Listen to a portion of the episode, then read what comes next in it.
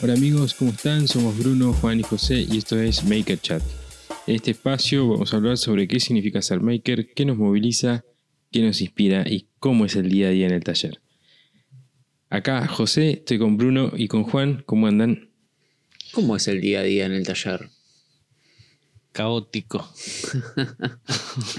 Tema para podcast. Repetitivo, Anótalo para la Anotalo en la lista. lista. anotalo en la lista. Donde todo, todo, repetitivo. todo, es, todo es padecimiento. Eh, a veces es, em, se pasa rápido, a veces no. A mí siempre se me pasa rápido. Siempre digo, Mira. uy, ya me tengo que ir, la puta madre. Bueno, ¿cómo andan? Bien. ¿Bien? Siempre bien. Bien. Bien. Bueno, me alegro. Con- me alegro por con fresco. Con fresco, acá en el quincho. Bueno, no tanto, 12 grados se está haciendo en este momento. Está fresquito, Che, pero ¿de se dónde, aguanta. de dónde viene la palabra quincho? Quincho. Es como rara la palabra quincho, ¿no? Quincho. Sí. ¿De dónde viene? ¿Saben? Habría que googlearlo. Del, del latín Del latín quinchae. quin- quincho. Puede ser. El quincho es en Argentina, Paraguay, Uruguay y Chile un espacio o lugar de un edificio especialmente equipado para la preparación e ingesta de asados y destinado a reuniones y actividades sociales. Mira. ¿Qué? Ahí tenés la, la definición del, del diccionario. Bien, Mira. ahí sabemos lo que es. Ahora, ¿de Ah. dónde viene el nombre? No, bueno, no sé.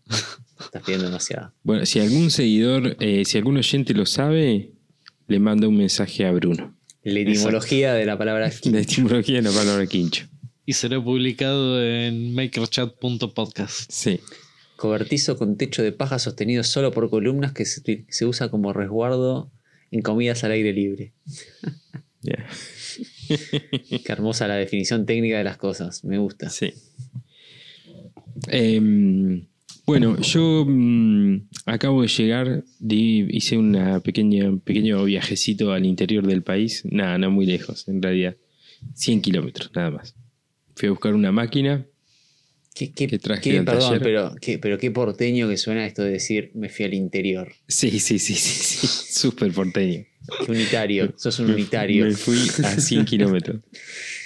Pero mira, eh, ya agarras una ruta que no conoces, por donde no anduviste nunca, y te haces ese- esos, esos dos horitas, porque fui muy despacito, esas dos horitas de viaje y te, te juro que te hacen bien al espíritu.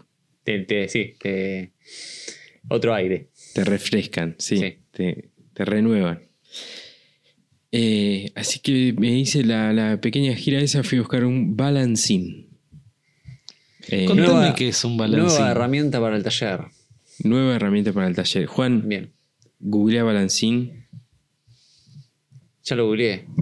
Pero léelo en vivo, que me, me Ah. gustó esta de que, de que buscamos cosas en Pará, vivo. porque en realidad el balancín, en realidad eh, ya, ya, ya llegamos a esta. a esta- Bueno, Pero el, Estoy- el balancín teniendo un es, es un elemento de una máquina que transmite movimiento de un elemento a otro a través de un mecanismo pivoteante en un eje intermedio a su longitud con una palanca de primer grado.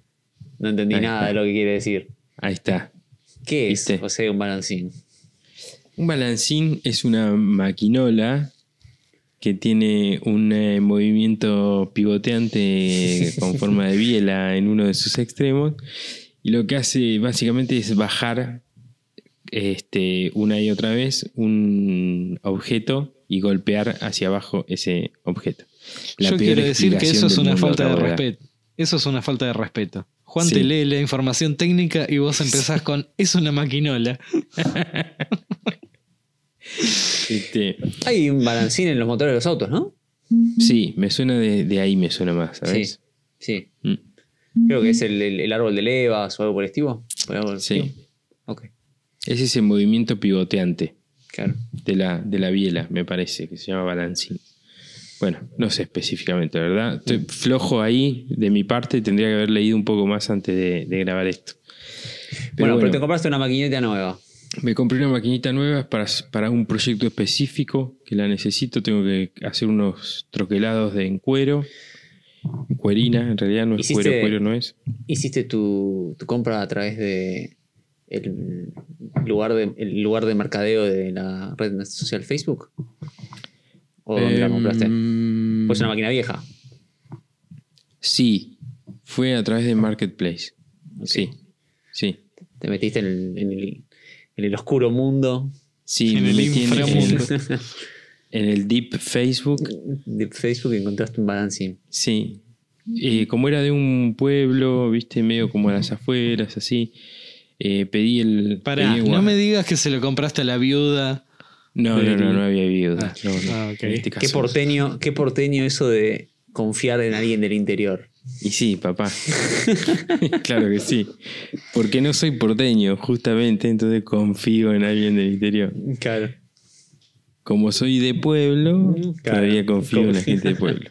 O sea, te fuiste a 100 kilómetros a comprar una máquina eh, que nos estabas contando que corta cosas.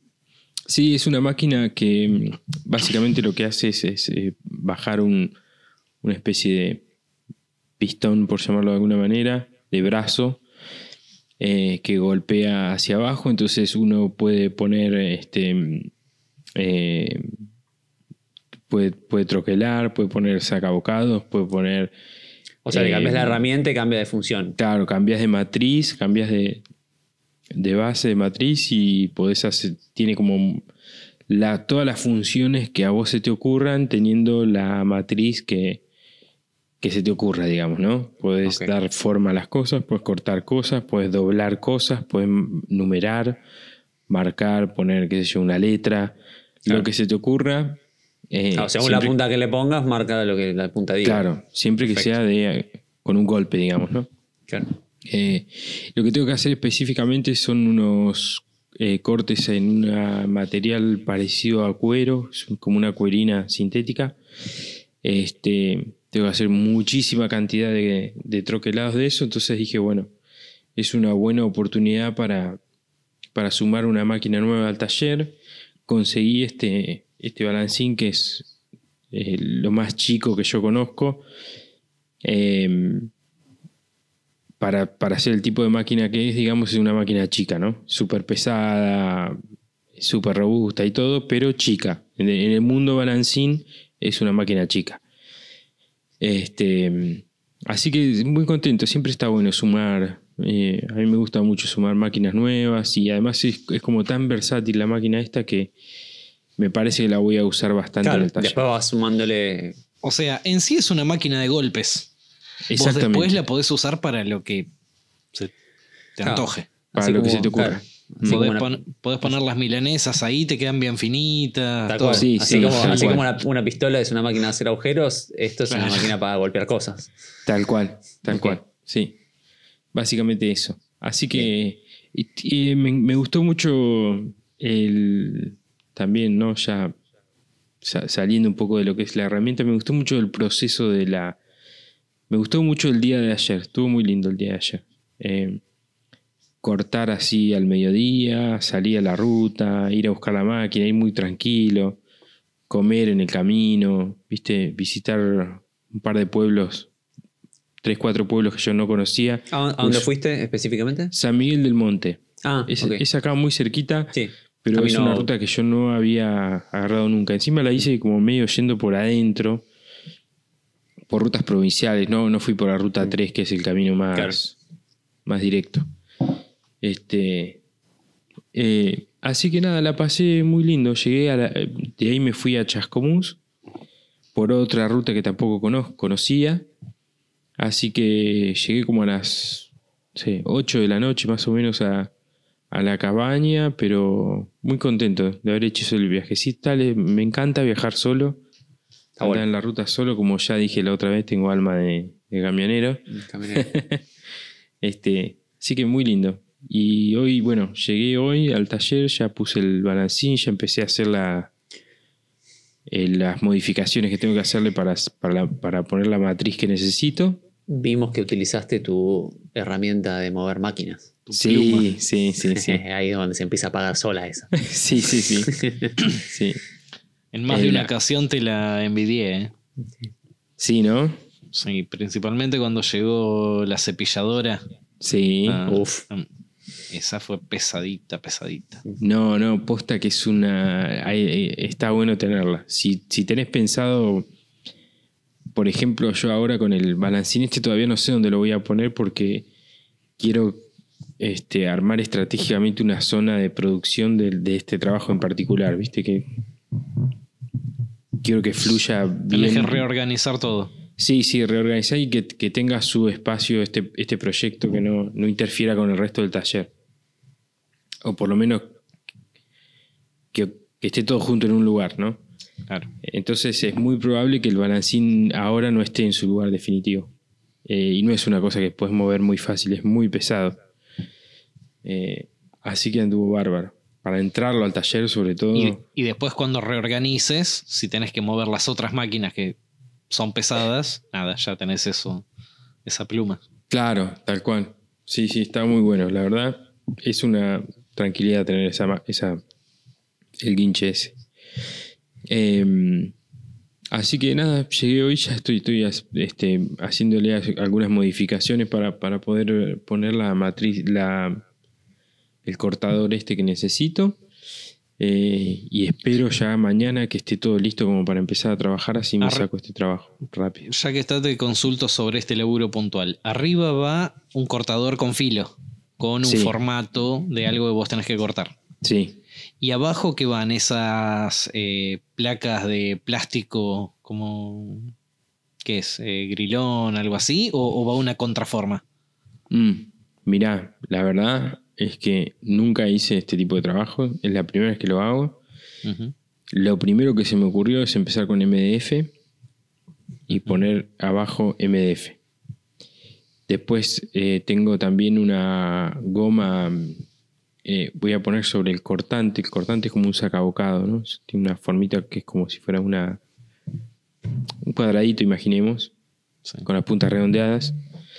Eh, y tengo idea de ponerle del lado de adentro goma eva, como para que cuando se haga el corte se despegue sola la, la pieza. No, no te quede el bocado adentro del cortante. claro, que sea como una especie de resorte, ¿no? Que, que dispare hacia afuera la, la parte cortada. Eh, y, y- y lo que voy a hacer mañana es justamente eso, es experimentar y a ver cuál es el mejor método. Yo me imaginaba con. ¿Cómo se llama? ¿Qué? No, no es grilón, no. Eh, El blanco ese, Sí. sí, eso grilón. Nylon, grilón. sí, ¿no? Sí. Y bueno. Este, me imaginaba por ahí poner eh, de apoyo abajo eso. Mm. Porque aparte lo que tiene es que si el- la matriz va a golpear siempre en el mismo punto, va a llegar un momento que te lo va a marcar y una de dos, o te va a mejorar el corte una vez que esté marcado, o te lo va a trabar. Yo creo que te lo mejoraría. Pero Che, es muy buena idea esa del grilón, Bruno, ¿eh? No lo había pensado.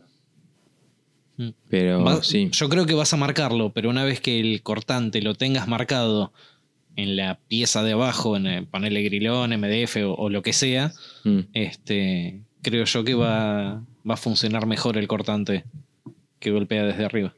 Sí, es verdad. Buena esa, es buena esa, Bruno. Sí.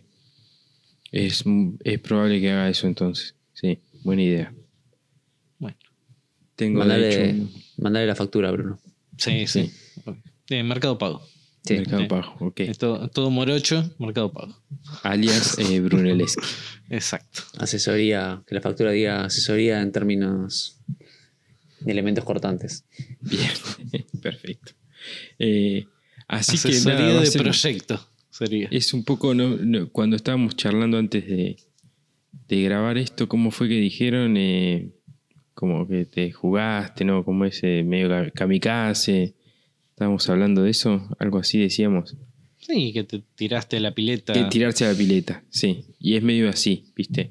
Voy a encargar un proyecto que no lo hice nunca, para el cual te estoy invirtiendo. Y para el eh, cual sentís que tenés todos los, todos los conocimientos necesarios, pero que, Pero que nunca lo hice. pero que dudas, claro. Sí. Todos los conocimientos necesarios para algo que nunca hiciste. Claro. Sí, así que vamos a ver qué pasa.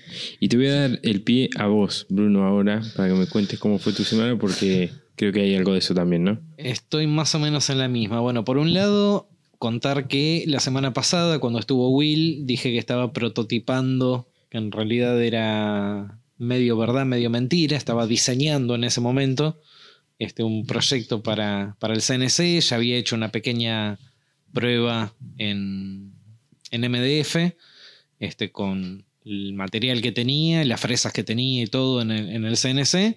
Y hoy me llegó la fresa saladita que tenía que comprar para, para madera natural.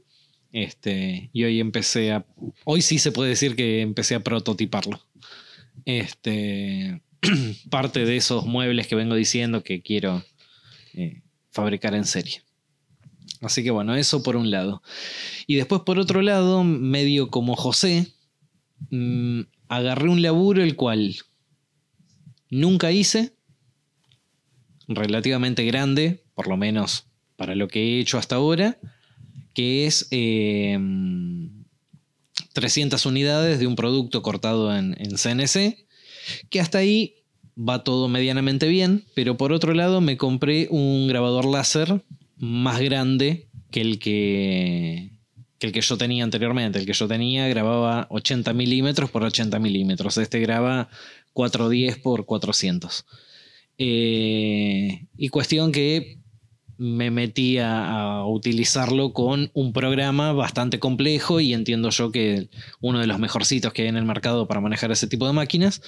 Y nada, el laburo ya, ya está en curso, ahora el viernes me llegan las maderas para todo eso y el láser todavía no lo, no lo hice cortar ni grabar absolutamente nada. O sea, una vez que las piezas salen del CNC tienen que ir a grabarse y todavía no sé usar el, el grabador láser.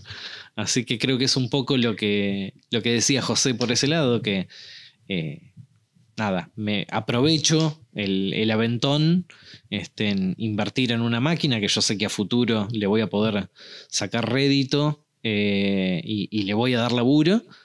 Pero si no aprovecho esto de tener un trabajo y ya tener que hacerlo, es algo que vengo postergando desde hace un montón, este, con la idea de, bueno, primero lo compro, después lo uso y después ofrezco eh, el servicio a, a, a los clientes o, o, quien sea.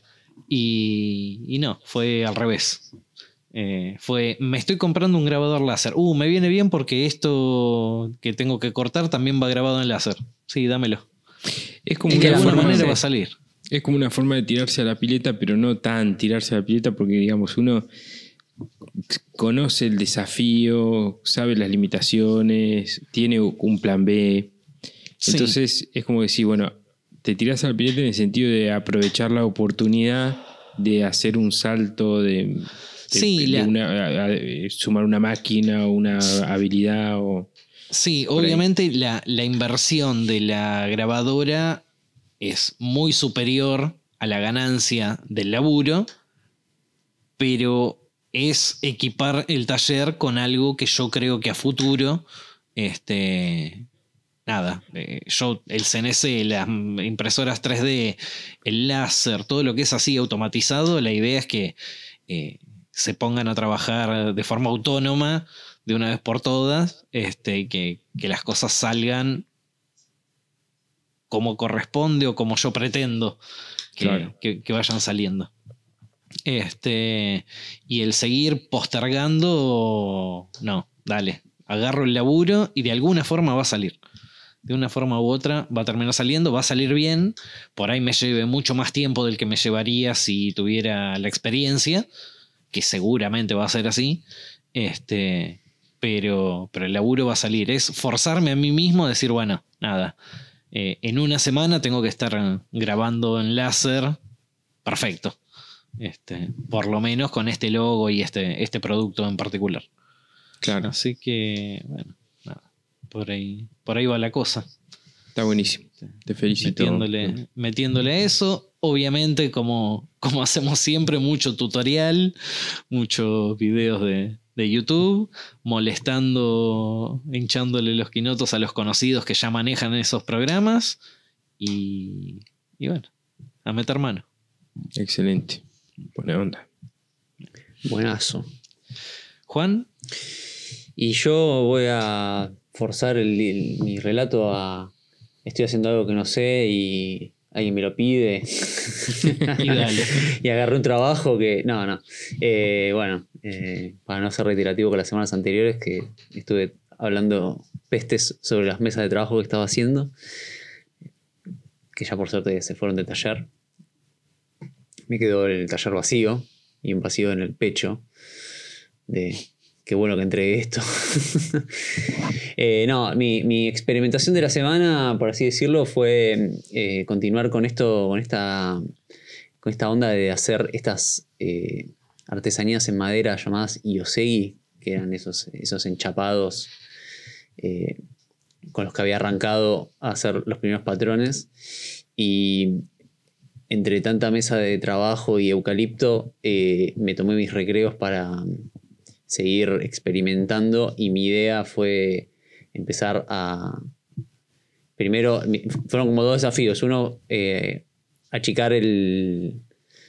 Achicar la, la- la- unidad de madera con la que trabajaba, es decir, eh, reducir patrón- el un patrón, más chiquitito. hacerlo más chiquitito para que sea como que se multiplique más y que sea un poco más, eh, más difícil mantenerle la, la- la- la uniformidad y la consistencia. Era como, bueno, voy a hacer una prueba. Hice ahí como una especie de patrón cuadriculado que requería que todos los cuadraditos sean cuadrados perfectos para que en la, en la teselación de ese cuadrado no, no- no termine habiendo error. Y después eh, también empecé a hacer eso mismo con ángulos. Con el, la quimera llamada 45 grados y la unión de eso y que eso se traduzca en ángulos de 90 para hacer la teselación y que esa teselación no tenga error. Eh, fue bastante arduo calibrar todo eso, pero mm, medianamente lo logré.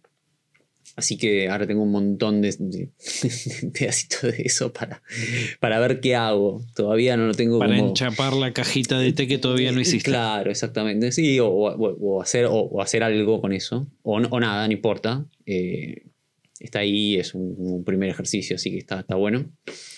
Eh, descubro, descubro en esto que más allá de la- del producto final, eh, que, es lindo, divertido, desafiante, tiene un montón de cosas que, se pueden, que pueden ser interesantes, eh, más allá de lo creativo todo, lo que me está llevando es como a, me está llevando como a conocer como más a fondo las herramientas que tengo, al punto de, de- buscar como esa calibración que nunca, que nunca me había esforzado en buscar, ¿no? Esto, estoy, estoy trabajando muchísimo con la sierra sin fin, como no pensé que la iba a usar tanto, el día que me la compré dije, bueno, esto me estoy comprando una gran herramienta que me va a servir para un montón de cosas, pero no pensé que en los últimos dos meses use más la sierra sin fin que la sierra, la sierra de banco, por ejemplo.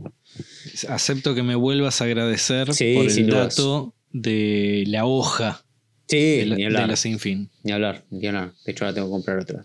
Pero, eh, nada, se transformó como en una, una de las herramientas clave en el taller que tengo ahora, que la uso todo el tiempo y es como súper cómoda. Eh, de, nuevo, no pensé que la iba a usar tanto. Pero bueno, siempre está ahí ahora lista para ser usada. Y la estoy encontrando como la forma de, calibración de la hoja, buscando como el punto exacto en la que la hoja no tiene que, vibrar, ni que ni, ni- pandearse, porque en este, en- en- cuando estoy buscando este nivel de precisión, eh, requiere justamente eso, buscar Ya que... que, Mm, ya que está, aprovecho y te pregunto, ¿la pieza 3D sigue ahí puesta, sigue ahí, viva y perfecta, cumpliendo función? cumpliendo sus Ah. funciones. Ya compré el repuesto, porque lo conseguí, salía a 200 pesos, o sea, Más caro el Sí, viaje de más caro el viaje que, que- claro, sí, más caro el viaje que, que- que la pieza en sí, pero mm, decidí no cambiarlo por una cuestión de que no quería desarmar de nuevo toda la máquina para cambiar esa pieza, amén de quería, que quería probar, como acá como José, que se puso a probar el, su super engranaje de PLA en contra del mundo. Eh, esa pieza, si bien no estaba en contra del mundo porque nadie me dijo nada, eh, quería probar si realmente se, se bancaba la presión de, de sostener el brazo de la máquina que mueve la hoja de sierra a una determinada cantidad de revoluciones- por minuto. Y era como, bueno, muy necesario esa pieza. Es- es- ¿Por qué? Porque a priori, ese- ese- esa pieza que imprimí, que sostiene todo esto, es como. Es recontra crucial en la máquina. Es impresionante que lo crucial Porque que a priori es una tontería que sostenga eso ahí. El tema está en qué pasa cuando la máquina empieza a vibrar, cuando la máquina Claro, empieza eso- a moverse. Ahí sostiene, es la joda. claro, sostiene toda la- todo el sistema de rulemanes que, que, que mantiene a la hoja derecha. Alineado. Claro. Claro, o sea, de- derecha con respecto a la guía y, y que el corte a 90 grados sea a 90 grados. O sea, es, es, es clave ese- esa pieza. creo que una de las piezas más clave que tiene la máquina. O sea, ahora es un pedacito de PLA impreso ahí medio rápido. O sea, es increíble, pero mm, nada, está ahí estoico. Y ya lo, ya lo he aflojado, lo he regulado de nuevo, he ajustado. Ningún problema. ningún Bien. problema. Te hago una consulta respecto a las chapas de. Nunca me sale el nombre. ¿Cómo se llama la técnica? De Iosegi. ¿Qué espesor apuntás a que terminen saliendo las chapas? Los manuales dicen que tienen que salir un papel. Ajá. O sea, Y- ese es el verdadero. Vos, ser humano detrás No. de Juan Pintero. ¿A Yo cuánto hoy- apuntás? Yo hoy estoy. La, la más finita que logré cortar fueron estas últimas, que están en el orden del milímetro coma dos. Milímetro coma cuatro, más o menos. Todavía para enchapar algo curvo No. es muy rígido. Muy rígido. Para eso me falta la siguiente herramienta, que es una lijadora de tambor, que me permita. a Claro, que me- 0,4. que me permita a mí eh, cepillar de alguna manera esto, llevándolo a un espesor mucho más fino, mucho más parejo, y que me permita eh, bajarle la cantidad de, de milímetros para poder hacerlo más flexible y más cómodo para trabajarlo. Claro. O sea, o que me permita a mí, pues, pues, el problema que tengo yo ahora es que, la, que todavía no logro cortar más finito que el milímetro. Entonces, eh, si yo lograra cortar más finito que el milímetro, con solo lijarlo ya estaría en, en un espesor más, más, más copado. Pero bueno, todavía no es necesario. ahora la lijada que le tenés que hacer es para restar espesor, no solamente para rectificarlo. digamos. Exactamente, sí, sí. Sí, la rectificada que tenés que pegar después de la sierra sin fin es un milímetro, como mucho. El diente, digamos, el- la marca, la marca del, de la Sí, cerrada. borrar las marcas de. Claro, eso no, no, no, no es tanto. Con un cepillo lo puedes hacer incluso.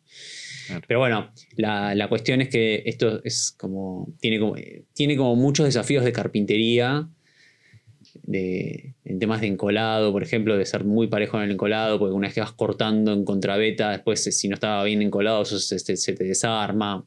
Eh, el prensado, viste, nuevas formas de prensar. Me tuve, me tuve que hacer como todo un, un artilugio para, para poder pensar a 45 grados y a 90 y a su vez prensar por arriba para que quede todo recontra parejo. Prensar, es prensar como en, tres, en los tres ejes a la vez.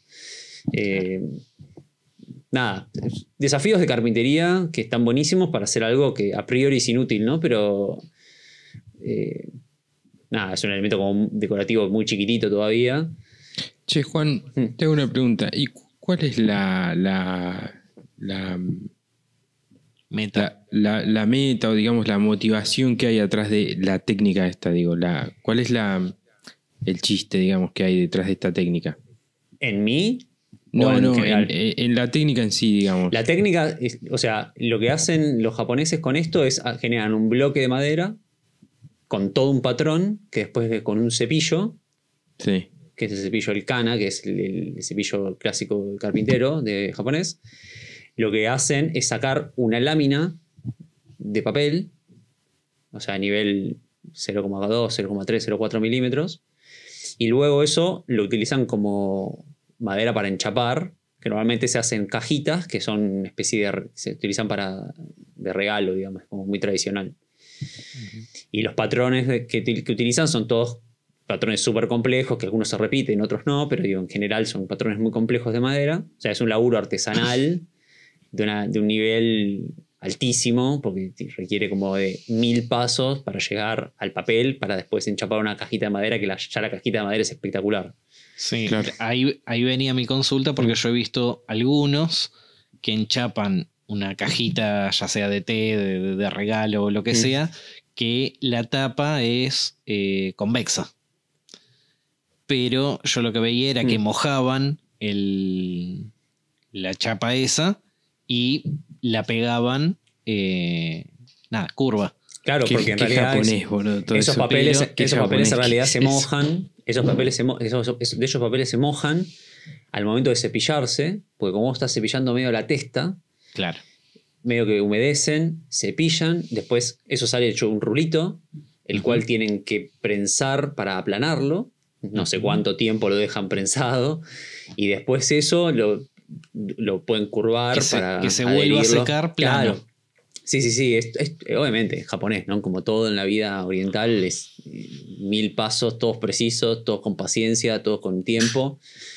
Eh, y yo lo estoy haciendo un poco como un ejercicio de paciencia y como un ejercicio, esto que te decía es un ejercicio de carpintería que requiere ejercitar tu precisión, ejercitar tu paciencia, ejercitar tu creatividad, buscar eh, la, la manera ingeniosa de hacer los procesos, generar repetitividad, calibrar mejor tus máquinas, generar mejor tus plantillas, eh, no sé, plantearte un desafío. En general tiene todo eso en una pieza muy chiquita.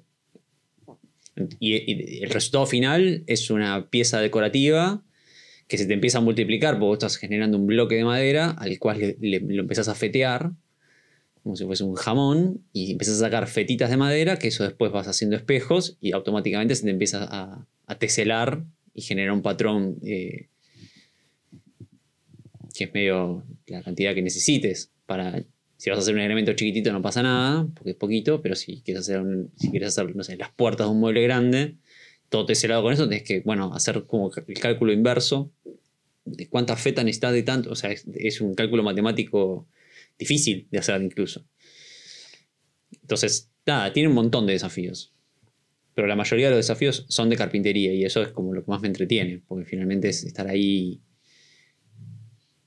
O sea, vos, Mm. vos lo estás recorriendo como camino de aprendizaje. Sin duda, sí, sí, sí. Pero No, como no. Camino, ca- camino de aprendizaje sobre carpintería.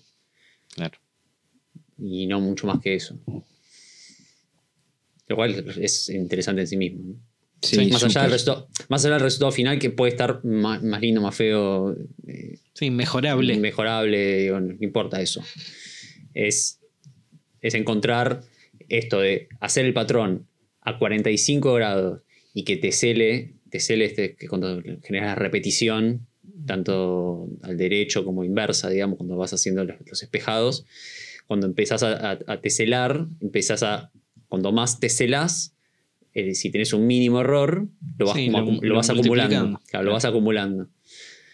Entonces, lograr que algo te cele a 45 grados es difícil. Recontra difícil. Sobre todo con la calidad de las herramientas que nosotros nos manejamos, ¿no? Como un taller que si bien tenemos herramientas buenas, sabemos la calidad de las herramientas que manejamos nosotros. Sí, no, no, no son herramientas de banistería o no es son. muy difícil, es muy difícil lograr ángulos así de precisos. Yo no, no lo logré, no digo que lo logro, logro la compensación de eso y logro conocer la máquina y saber cómo tiene que ser mi plantilla para lograr que en un centímetro tenga 45 grados clavados y que si lo teselo 90 veces, en la, la vez 91 siga habiendo los 45 grados. Ahí está el desafío. Después eso lo, lo implementás en un encastre o cualquier corte que vos necesites y bueno, ya vas a saber cómo se domina todo eso. Pero bueno, es una, es una forma también, ¿no? Que yo, que yo encuentro muy relajante. Claro. Lo cual, por eso me gusta. ¿no? Te lo tomás como recreos también. Sí, sí, sí, para mí es el recreo, me encanta, me encanta. Es muy divertido. Qué interesante, Juan. Bueno, me alegro que te interese. Está buenísimo. Muy bueno. Te, te voy, a regalar mi, te voy a regalar mi primer cajita. Che, Me escúchame. ¿y gustaría, vos, y vos ahora me que gustaría estás. encontrar la paciencia y el tiempo para ponerme a hacer algo similar. Requiere, requiere, pero bueno, si no está hay que, hay que buscarlo. Lo lindo, ¿sabes qué es? Justo el otro día, lo- lo- porque el, el enteselado este de 45 grados que hice, lo hice con la madera de eucalipto de las mesas de trabajo. Que eran, sobraron ahí unos, unos- unas, unas tiritas, digamos. Sobraron ocho y dije, "Ay, uh, a ver qué hago con esto. Mientras se secaba la laca, dije, "Ah, a ver tú. Bueno, lo lindo es que lo haces con, con tres maderas que encuentras tiradas. No hace falta más que eso. Claro. O sea, es es, muy eh, económico, es digamos. la gilada con sobrante llevada a su máxima expresión. Es tipo con tres maderitas. Yo de- creo que te- gastás más en, en adhesivo Sin que en duda. madera. Sin duda. Sin duda. ¿Qué tamaño tiene lo que estás haciendo, Juan?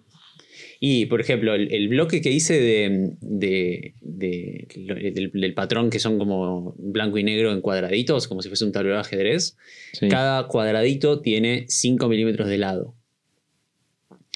Y el bloque, Wow. creo, el bloque creo que era de 10 por 5, más o menos. Qué loco. Y eso después feteado, como tenía, no sé, unos 8 o 9 centímetros de, de largo el bloque. O sea, ese, ese era el, el cubo madre. Después vos lo vas cortando de diferentes formas para lograr el patrón ese. Una vez que encontrás el patrón y encolás y esperás y qué sé yo, una vez que está terminado, empezás a sacar las fetas y eso después es, se va multiplicando. O sea, si vos tenés 7 centímetros de largo menos el desperdicio que tenga tu sierra, si cada feta mide un milímetro, por ponerle, bueno, ahí tenés, en vez de 70, 70 fetas, tendrás 50 menos el desperdicio, digamos, pero bueno, Sí. eso después se empieza a multiplicar. Eso es lo lindo, es que una vez que Claro. terminas el bloque, después empezás a sacar fetas y eh, ni hablar estos japoneses que lo hacen con un cepillo que saca, una, saca una- un papel, ¿no? Sí. Que No tienen desperdicio. no tienen casi desperdicio, claro. Eh, yo, pues bueno, fucking occidental, ¿no? Pero. Claro. porque no nací allá.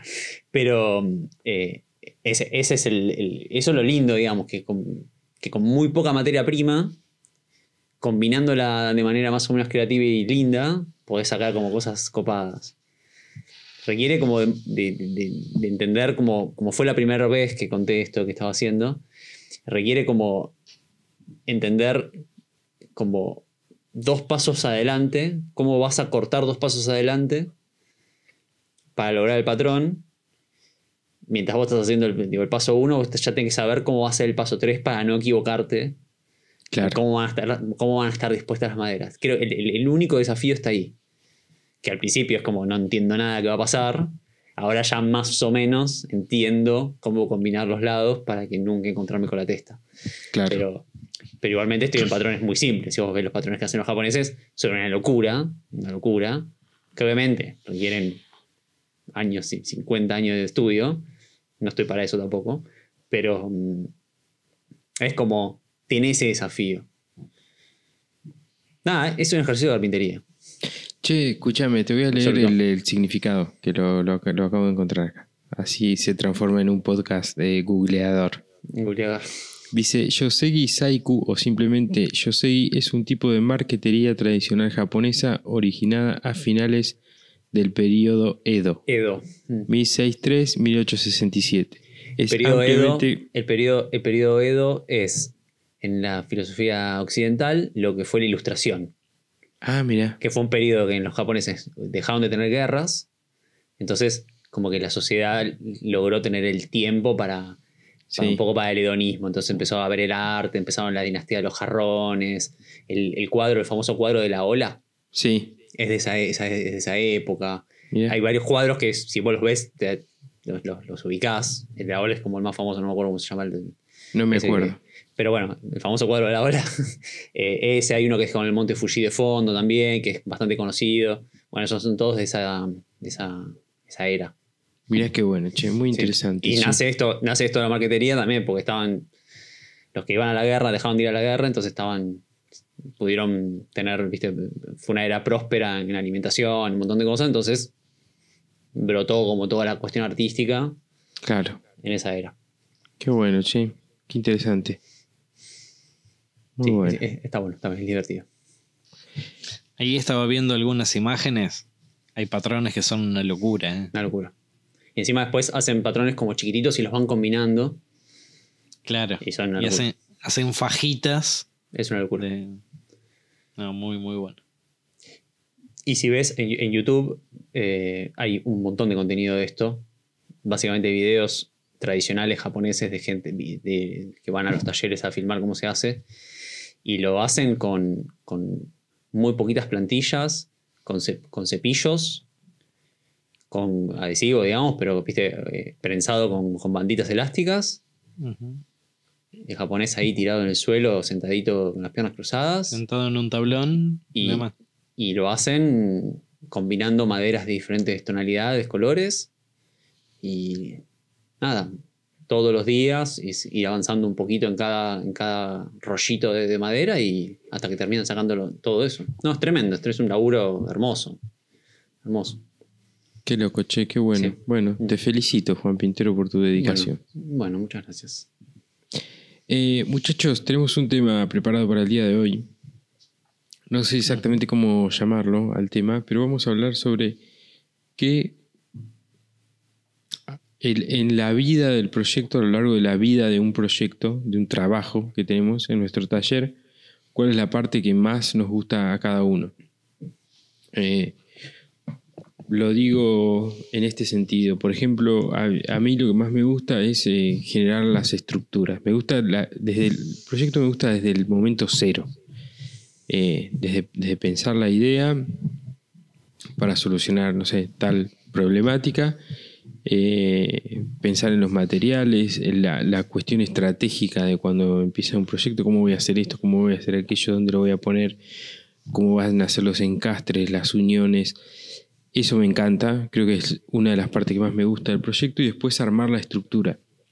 Y bastante el proyecto del armado de, la, de los proyectos, de los trabajos, sea lo que sea, pero em, cuando, cuando voy finalizando el proyecto ahí es donde me gusta menos. Entonces, todo lo que es, es acabado y el detalle y la- los detalles finales y la, la- la cuestión más de que tiene que ver con la finalización del proyecto, ahí es medio como que se me apago un poco, quiero terminarlo y pasar a otra cosa. Entonces, mi caso yo diría que es, me gusta desde el 0 hasta el 80%. ¿Y eso es porque te aburre o porque te es eh, toda la parte del, del detalle del, fi- del- del final, digamos, te es complicado sostener, Yo- digamos, una prolijidad o, o- No, o no, yo- lograr lo que tenés en la cabeza? No, yo creo que tiene que ver con una cuestión de personalidad, porque no, no me pasa solamente en, en el taller, me pasa con muchas cosas. Me pasa, por ejemplo, eh, por ejemplo, si estoy viendo una película eh, y, y, el, y el grueso de la película ya pasó y la- a la película realmente le sobran 10 minutos, la puedo cortar tranquilamente y decir, no la veo más esta película. Es como que mm, eh, no, no tiene que ver con, con la atención al detalle de un proyecto, sino más bien con, con eso que decías de que me aburre. No sé si si- que me aburre es la palabra, pero es como... eh, me Sí, gusta, parece, te pierde, parece el interés. pierdo el interés. Me gusta la Claro. construcción de las cosas, ¿viste? Claro. La, por ejemplo, de un libro, de una novela, de un de una película, de una canción, de lo que sea, me gusta como la, la construcción, me gusta cuando Claro. la cosa toma forma. El nudo y no el, no el desenlace. Sí, sí. Sería el- el- en términos de libros. En términos de libro sería así. Mm. Hay una canción de Drexler eh, que, ¿cómo es que dice? Eh, amar la trama más que el desenlace, dice la canción.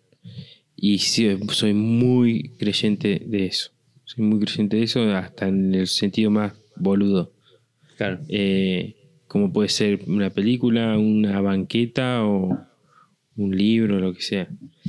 Eh, Viste que hay gente que tiene como la cosa esa, no te vas a levantar del cine porque es un sacrilegio. Mm, Me he levantado a los 10 minutos que falten para el... Que, cuando faltan 10 minutos para el final, Claro. me he levantado tranquilamente al grito de... Esta película. Es una estafa. Estos 10 minutos, nadie, nadie me va a devolver estos 10 minutos que perdí aquí. ¿Dónde está el director para decirle eso? no, pero ese es así. Ese... Es como que Sí. soy- O sea, yo soy vos así. sos, vos sos del, del, del 0 al 80, Sí, te, te- te sentís eh, cómodo y el, el- el último 20 claro. te, te cuesta. Me cuesta, me cuesta. Es, es, es, es lo que lo que soy, digamos. Claro. Soy así. Vos, Juan, que Yo en Si términos, por- en en términos términos. porcentuales, yo en términos porcentuales soy más un 20 20-90. 2090. 20-90, por así decirlo. Me cuesta un montón el arranque de los proyectos. Mm. Me cuesta arrancar ¿no? Como- Comprar los materiales, dimensionarlos. Sí, eh, quizás es porque, pensándolo así eh, en voz alta, quizás es porque todavía siento que hay un montón de cosas que no sé y que sé que no estoy haciendo de la mejor manera quizás. Eh, la experiencia me dice que no, que las cosas salen y que ya más o menos domino la situación, pero sigo sintiendo ese miedo de, total inexperiencia, de no saber qué carajo estoy haciendo y que las cosas me salen bien de suerte. Y que mm, entonces siempre estoy como dudando al principio de todo. Ya en algunas cosas no, digo, por ejemplo, no si mañana tengo que hacer un, de hecho mañana arranco un mueble que es en- todo hecho en melamina, eh, y si bien es una melamina que nunca trabajé, que es distinta, porque qué sé yo, bla, bla, bla, no es melamina, no es melamina blanca, digamos, tengo el riesgo ahí de que no tengo, no tengo red en el sentido de que si falla tengo que comprar una placa de una melamina que no, que no, no suelo usar. Pero más allá de eso, que es bueno, es, es ser más consciente de no golpear, de no, no hacer nada raro, pero en general es un proyecto que no, no, revier- o sea, no, no me reviste ningún desafío técnico. Ujú. Más allá de que si los planos estaban bien, lo- los cortes fueron enviados y vienen, vienen bien cortados, no hay nada que pueda fallar. Entonces, eh, ese proyecto, digamos que lo, arranco con, con más seguridad, ¿no? Como que ese primer 20% no voy a estar como dudando por completo. El- creo que el ejemplo más claro de ese 20% inicial que me costó un montón fue, por ejemplo, el, el mueble ese que hice de las puertas corredizas en el que yo un poco era un material que dominaba, o sea, que, que tenía noción de cómo trabajarlo, de cómo tenía que ser, las medidas, los planos, yo lo tenía todo, pero era un mar de dudas en cómo arrancar, en qué, qué pasos hacer, qué, qué- cuál era el orden, en cómo tenía que hacer las cosas. Eh, tenía como, ahí era como síndrome del impostor, pero por mil, ¿viste? Entonces, cuando estoy en, esa situación, me genera como cierta. Como que trato de esqui- esquivar la responsabilidad de hacerlo erróneamente, ¿no? Porque si uno esquiva y pospone, después tiene que hacer las cosas apuradas con mayor probabilidad de error. Ujú. Eso es algo que me repito todo el tiempo, ¿no? Como mejor probar y fallar rápido. Cosa de que tengas tiempo y, y para reponer material y poder hacer de nuevo lo que te- vol- vol- volver a intentarlo, ¿no? Como que si lo haces todo a, a último momento, la variable tiempo te juega en contra.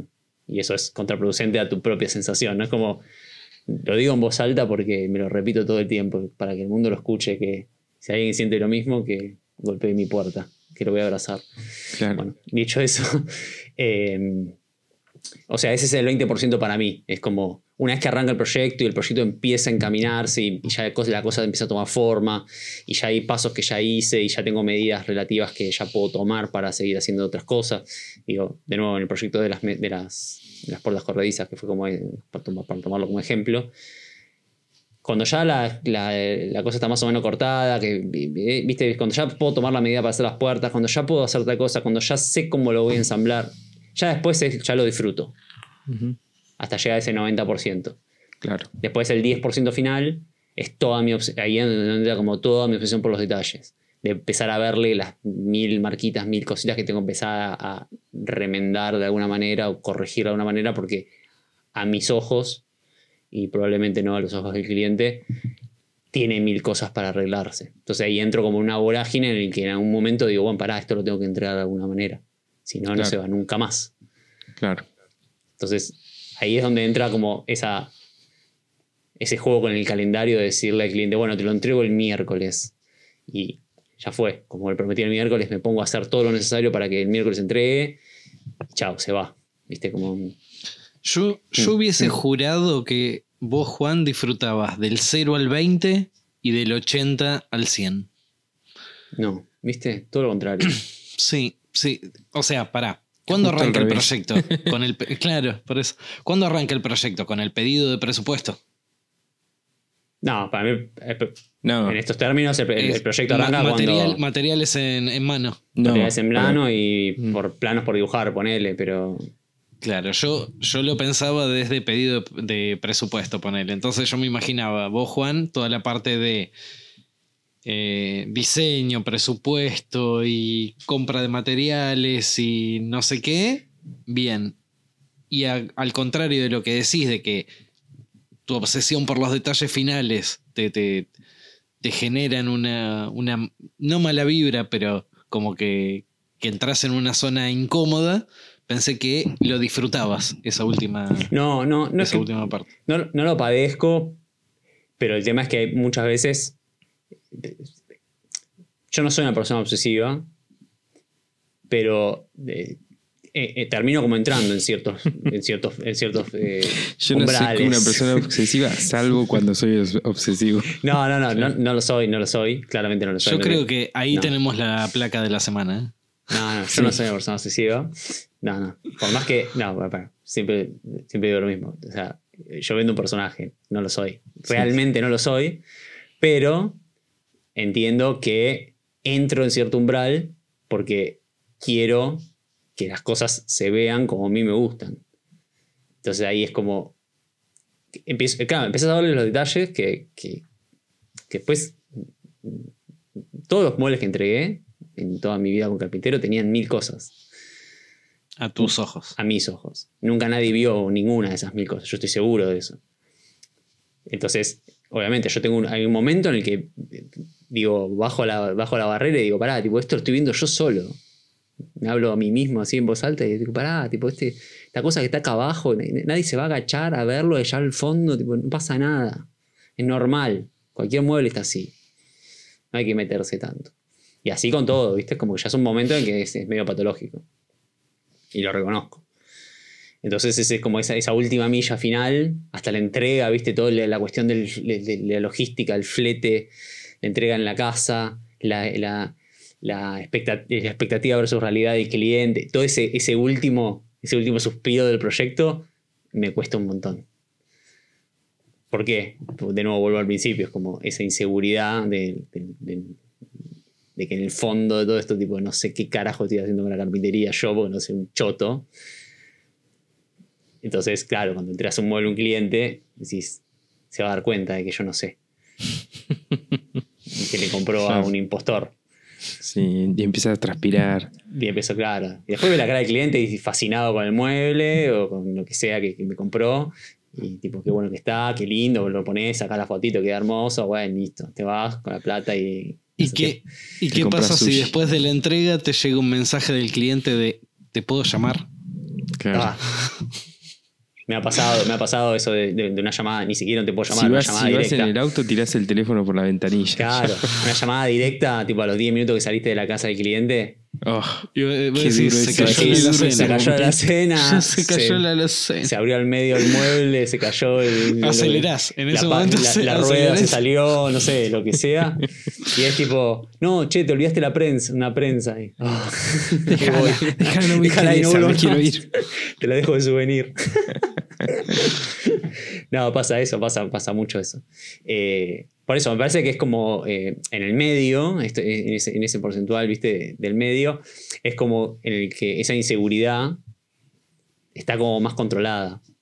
Primero porque en, el primer rango del porcentual, digamos, tenés como cierto control con el tiempo, donde decís, si decís, bueno, ya si ahora la cago, bueno, tengo, tengo backup, hasta que llegás como al final del proyecto. Que es como esta inseguridad, ¿viste? Reflota todo el tiempo ahí, está dando vueltas todo el En tiempo. el aire. Claro. Che, eh, Bruno, ¿y vos qué onda? Bueno, evidentemente estamos los tres medios parecidos. Yo supongamos que el material... un poco con los dos, entonces. Coincido un poco con los dos, exacto. Eh, supongamos que son, no sé, placas que tengo que dimensionar yo Sí. eh, entre que diseño, calculo,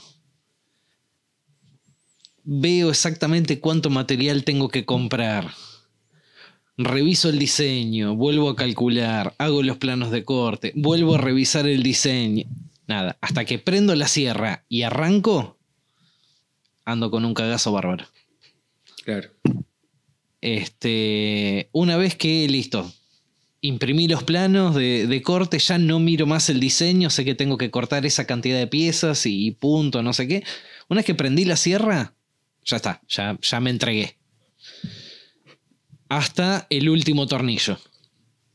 Ahora, si lleva eh, luces LED, si lleva eh, laca, si lleva, no sé, como me pasó la otra vez, terminé el escritorio de la oficina y le tenía que hacer un agujero en el medio de la tapa Uf. para un pasacables. Eh, todos esos detalles los sufro de vuelta. O sea, yo diría del 10 al 90. Claro. Estoy, estoy cómodo. El- Y, en el, el- y entre el 10 el- y el 90, entre el 10 y el 90, ¿cuál es la parte que más te gusta? Cuando, viste, eh, cuando estás en ese eh, estado de flow, cuando, el- eh, cuando vas el dim- surfeando el dimensionado. El dimensionado. Ah, sabes que yo hubiera El dicho eso. dimensionado me Sí, gusta. Te gusta eso, sí. Sí, sí, sí, sí. Toda esa parte Se de que de repente ahí. ves, de repente ves cuatro tableros enteros y a las tres horas tenés 64 piecitas. Sí, Este- está bueno eso. Sí, toda, toda esa parte me, me gusta. Qué bueno. Este, después, nada, eh, el empezar a ensamblar, ese tipo de cosas, eh, termina tomando volumen y, y también está bueno, pero el, el cerrar los ojos y, y- y- y confiar en, en el, en el voz del pasado, de Sí. decir, bueno, hice bien las cosas y me entrego a estos planos que tengo acá impresos, eh, y ahí es donde, donde tomo vuelo, como bien dice. Sí, y ahí se puede dar también un factor de que si uno se ve como su propio cliente, eh, se puede dar ese factor así de temor al trabajo mal hecho cuando empezás a, a contar, ¿viste? Bueno, como decías vos, eh, no sé, estoy dando tanta vuelta para decir esto, tenés que tener 64 piecitas, si hiciste todo bien y si confiaste en vos mismo y empezás a contar 60, 61, 62, 63 y hay una que te quedó en otro lado. Claro. Y mirá si los sobrantes no te alcanzan para cortar la pieza sí. que falta. Y, Sí. y eso viene a ser como el llamado, ¿no? Después de que entregaste, como... ¿Y ahora qué pasa? Bueno, ha, ha pasado. Eh, ha pasado de que de repente, no sé, las cuatro puertas tenés tres con la beta para un lado y una para el otro, porque en el optimizador de corte te olvidaste de, de bloquearle el, el- giro de beta. Mm. Claro. Entonces, de repente, por optimizarlas, hay tres que te las dejó como vos querías y hay una que te dio vuelta la beta. Claro. Y ahí cerrás los ojos, te vas hasta la pilita de sobrantes con la cinta métrica en mano eh, y rezando Sí, para que, que haya un cacho. para que el sobrante que te quedó te dé las medidas. Claro. Este, sí, pa- pasa, obviamente. Pero, pero sí, yo creo que desde el, el poner primera hasta eh, el antes de los detalles finales, no, no tengo demasiado problema. Me cuesta horrores arrancar. Este, pateo cuál- mucho. Em, ¿Y cuál? Y, y- iba a decir algo. Si, si- si pudieras eh, invertir alguna de esas cosas, si, si- pudieras hacer que ese 10 o ese 90, de 90 a 100, poder dominarlo, ¿cuál de los dos elegirías? Elegirías. Eh, y creo que eh, el último 10%, o sea, del 90 al 100. Claro. Porque mal que mal, de 0 a 10, de una forma u otra, termino arrancando. Claro. Este, y, y sí, lo- los últimos detalles y las últimas cosas, eh, dudo muchísimo. Entonces creo que me, me cuesta más ese. Entonces, si me elegir a eh, tachar- tacharme la doble, este, prefiero ir por, por ese último 10%. Este, y, y confiar, como dice Juan, en, en- en esos ojos míos versus los ojos del cliente. Claro. Este, Sí, además ese último, ese último 10% es el que en definitiva es el más eh, riesgoso. representa el trabajo producto final. Es ¿no? el más riesgoso porque la cagás en el último 10% y ten- Sí. no sé si tenés que volver a empezar, pero... eh, Sí, es, es, es crucial. Es Claro. No podés, no podés fallar. Ahí. Claro. Y Terminaste todo perfecto y cuando lo estás subiendo al flete para entregar, Claro, la- golpeas el mueble. la curva no, de tiempo, la curva de tiempo ahí juega, juega en tu contra. Tal cual. Encima ya me juega en contra porque si yo, como dice Juan, le dije al cliente que le entregaba el miércoles, seguramente el proyecto lo empecé el viernes de la semana anterior. Entonces, ah, bueno, eso. eh, estoy corriendo porque me cuesta mucho ese 10% de poner primera y arrancar. Eh, a ver, Sí. Entonces no sé cuál elijo para dominar, ¿eh? porque el primer 10% me daría más tiempo para el último 10%. Claro. Sí. Bueno, Eh. cada uno es como es, ¿no? Yo creo que estas Bueno, cosas. yo creo que gan- por lejos ganó el- la parte media de los Sí. proyectos. Sí. Sí. Es que hay un disfrute ahí, como. Es, es donde la cosa fluye eh, mejor, me parece. Es como Sí, en- estás en- lejos en- del inicio, Claro, de la es el trazo incertidumbre del grueso. inicio Claro, y lejos de la presión del final. claro, es el trazo grueso del proyecto, está, está bueno. Ahora, el corazón, ustedes en el, en el medio de uno de esos proyectos que estamos hablando y todo, ¿son de meter proyectos paralelos? Yo sí. Sí, 100%. Todo el tiempo. Yo si son proyectos grandes, trato de que no. Sí, yo me distraigo, de- pero soy una máquina de distraerme. Yo también. Y es algo que tengo que, que tengo que rever. Sí, sí, yo también. Sí. Bueno, yo también soy de distraerme, por eso trato de que no. Claro. Trato de no, no meter nada sí, sí, porque hay que lucharlo. claro, Sí. abocarme a una sola cosa, tratar de sacármela de encima y recién ahí pasar a la... Sí, yo con la procrastinación y con la, con la falta de foco son cosas que tengo que luchar todos los días. Mm. Y es algo que la falta de foco es Es grave. recontrapatológica. Y encima ahora tenés los shorts de YouTube, Instagram, Claro. No, no, TikTok. es como atenta Es una segundo invasión. a segundo contra tu vida. Sí, es una invasión de... de- No, más allá del teléfono, ¿eh? ya es, que es, es con el foco dentro incluso del taller, de las tareas del taller. Mm. El, el ponerte a tomar mate y quedarte mirando el paquete de bizcochito. O ponerte a hacer un yosei, no importa qué. ya, ya es, sí, bueno, es como, bueno, tenés que trabajo ahí, el que paga las cuentas está ahí arriba de la mesa. Muy lindo todo esto, pero bueno, tenés que hacer Tal cual. el trabajo, el trabajo en mayu- con letra mayúscula. Eh, bueno, no lo podés posponer todo el tiempo. Es, es- es algo con lo que lucho de manera constante. Claro. Pero es muy interesante porque justo al margen, hoy escuché un, un episodio de un podcast que hablaban justamente sobre el tema y la que hablaba era una chica que es ilustradora y, y re- relataba lo que ella vivía día a día para eh, entregar un trabajo de ilustración o hacer, ella se dibuja, tiene una especie de personaje y dibuja, eh, diseña agendas para el año, diseña cosas con ese personaje y to- toda, la, toda la estrategia que hace para poder sentarse a trabajar y que nada la distraiga. Y es, me sentí tan identificado, tan identificado, que, que justamente es como re interesante decirlo a veces porque es algo que, que es bastante común, ¿viste?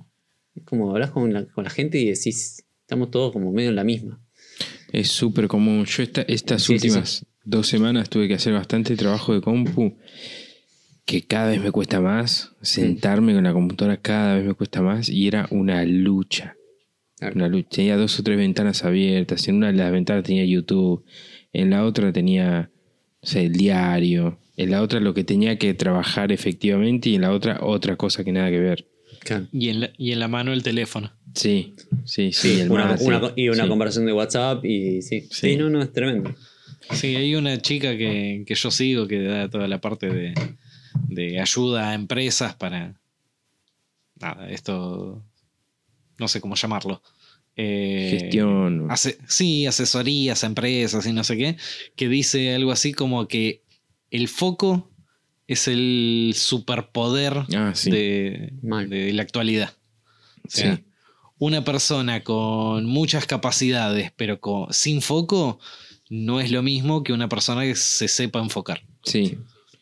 Sí, Es es el superpoder más- de estos tiempos. Exacto. Sí. Más que nada teniendo en cuenta de que todo está hecho para captar nuestro foco, ¿no? O sea, para, para sacarnos de lo que estamos haciendo y que prestemos atención a su aplicación, a su video, a su publicidad, a su... Sí, es, eh, le llaman la economía de la atención, ¿no? Como cuántas horas nosotros tenemos de, de atención a las cosas, más allá de nuestro trabajo y de, de dormir. Eh, después es como, bueno, hay un montón de, hay un montón de gente que está canibal- canibalizando nuestra atención, ¿no? Desde Netflix hasta cualquier red social, el- la vi- cualquier cosa de la vida real que suceda también.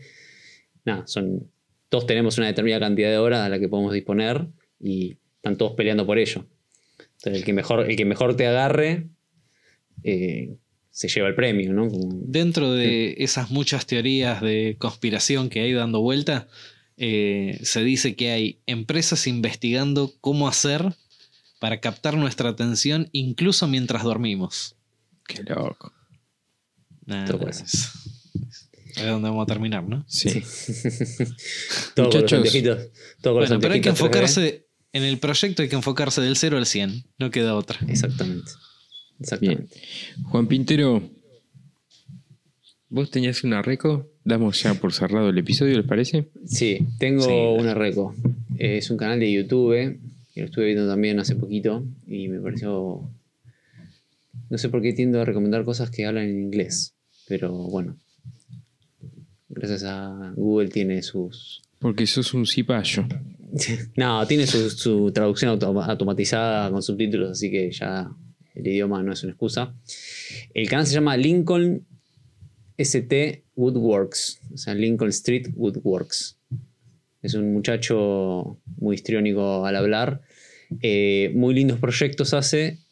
Eh, lo que tiene también, que me gustó mucho, más allá del tipo de proyecto que hace, es que explica muy bien toda la teoría de la carpintería eh, re- relacionada al proyecto. O sea, hay, hay videos de, en los que se va a fondo como en ciertas temáticas, donde para hacer una mesa te explica muy bien cómo entablonar, por ejemplo.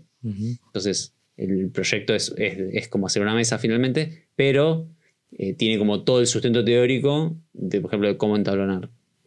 Y está todo muy bien, muy bien filmado, muy explicado, la verdad que es muy didáctico, por así decirlo. Así que Lincoln Street ST sería Lincoln ST Good Works. Eso va a aparecer en nuestra cuenta de Instagram, eh, arroba makerchat.podcast. Como siempre, la recomendación de que, que- que solemos hacer por estos lados. Excelente, muy buena, Juan. Muy bien. Lo voy a chusmear. Sí, está, está bueno el canal. Bueno, chiques, eh, nos vemos la semana que viene. Adiós, Sí, gente, señor. gracias. Uh, la semana que viene va a ser un temón. Vamos a hacer un poquito de Hmm. venta. Vamos a empezar a vender. Sí. ¿Llega o no llega el tema? ¿Llega? Sí, Sí, Llega. va a llegar, va a llegar. vamos a hablar de... De eso, ok. Pero va a estar, va a estar, eh, va a estar, va a estar muy bueno. Va a así ser que- un eh, episodio preguntas de en dos, oyentes. en dos- dividido en dos partes Sí. con un tema. Preguntas de oyentes no, no respondidas. Sí, sí. La pregunta. La pregunta va a ser. No, sí, bueno, sí, Sí. puede ser. Vamos a dejarlo ahí. Eh, estén sintonizados a el episodio de la semana que viene. Bueno, amigos, esto fue mm, Maker Chat. Nos vemos la semana que viene. Chau, chicos. Chau, chau. Amigos, eh, nosotros somos Bruno, Juan y José. En este espacio hablamos sobre qué significa ser maker, qué nos moviliza, qué nos inspira y cómo es el día a día en el taller. Gracias por estar ahí y compartir este momento con nosotros. Pueden escucharnos en YouTube y además encontrar las eh, contenido extra como la reco que dio Juan recién en nuestro Instagram que es arroba makerchat.podcast. Chau gente, hasta la semana que viene.